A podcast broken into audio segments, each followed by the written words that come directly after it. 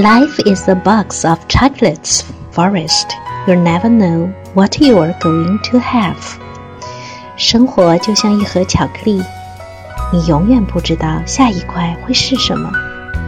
我心怀好奇与期待，那些味道如何充实我的灵魂与现实。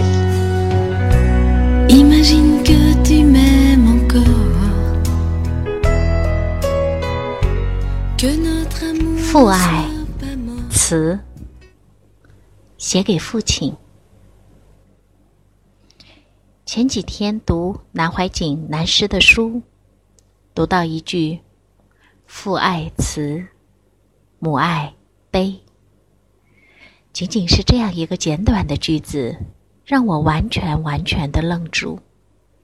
在我的印象中，常常口称慈母。那么，男士在这里所指，到底是什么？父为乾，母为坤。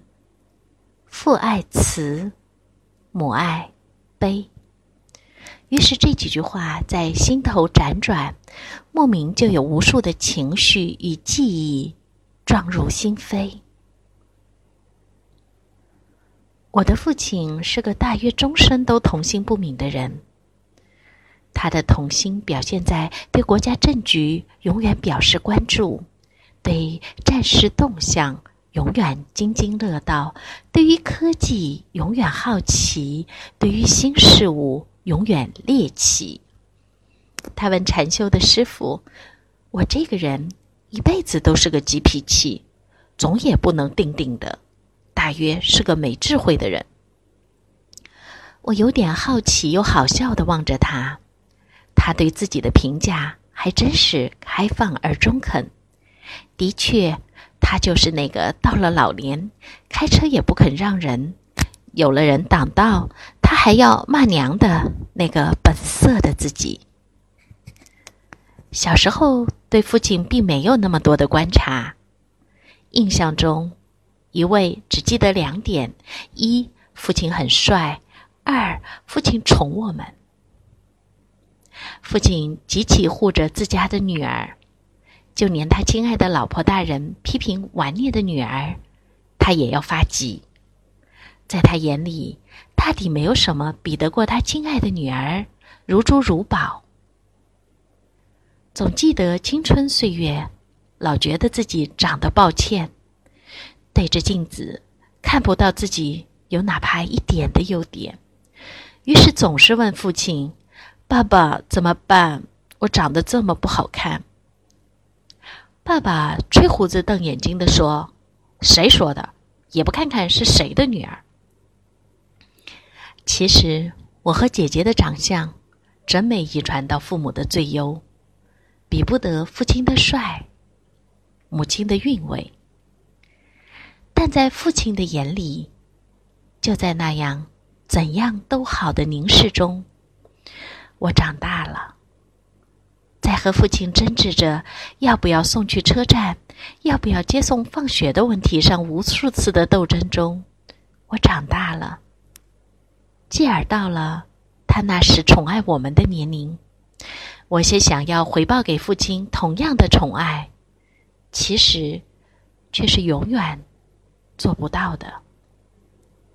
在我从事沙盘游戏的工作中。我常常陪伴着来访者，回想父亲到底是如何做到的，看着那个丑丑的坏脾气的女孩子长大，满眼的宠溺。我也把这样的视角给我的来访者，我深深被凝视的力量所震撼。我问父亲：“你怎么知道我后来会变得好看的呢？”父亲吹胡子瞪眼的说。胡说什么？你从来都好看。某天和先生讨论起我的光敏皮肤问题，先生那一身漂亮的皮色让我羡慕。我想起父亲属蛇，皮肤光滑如丝绸。小时候我无数次恨恨的问：“不是女孩子才应该皮肤光滑吗？”父亲哄我：“切，这你就不懂了，男光女赖。”这都是大福气的表现，我不解的问：“那你有什么福气呀？”我爸很牛皮的吹嘘：“我有两个千金，这还不是大福气呀？”这些记忆就这么撞上心头，在那些不懂事的岁月，总觉得父亲那么会哄我们，和父亲在一起总是开心。什么老师批评啊，考试成绩不好啊，通通烟消云散。某天和姐姐散步，她说，中学时有一段时间成绩差死了，妈妈都不肯去开家长会，爸爸去了，回来带着姐姐去打羽毛球，打完了才说一句：“呀，都会过去的，有什么难？都会过去。”姐姐说：“现在想起这句话，才明白，就那一句话，足以化解青春期的抑郁。坚强的走下去，知道在父亲眼里，不好只是暂时的。父亲的老年，母亲经常说：‘你们呀，就宠着他。’他开车脾气急，经常扣分。我总是不让妈妈批评他，甚至还经常说。”呀，老爸，要给你发奖金哦！今年扣分少，罚款还不到一千呢，节约有奖。妈妈于是经常生气，他处处宠着你们，你们当然总说他好。我不是不思考这句话的，然而在我的回忆中，父亲的宠来自他真心的爱，在他的眼里，他的孩子真没有瑕疵。昨天晚上下班推开少女回声的门，她刚洗完澡，头发半湿，抬头和我打了个招呼。那瞬间，我觉得眼里的世界都亮了，心里冒上一句话：“哦，她长得这么美，宛若我那十五岁的时光吧。”于是我说：“天，回声，我怎么觉得你和我这么像呀？”她扑哧笑了，说。呵呵，因为我们有同一颗心呀。父爱慈，慈为与乐；母爱悲，悲为拔苦。正是在慈悲的父爱母爱中，我们长大成人，成为也能娱乐拔苦的父亲母亲。仅以此文分享给热爱思考的晚星困雁们。作为女性治疗师，父亲原型到底怎么激活呀？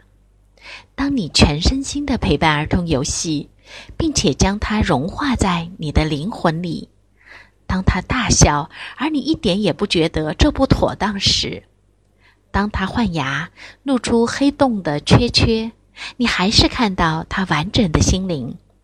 当你发自内心的毫无担忧的说：“难处总会过去。”你已经在激活父亲原型，感谢父亲，感谢我以我的生命来到这世界。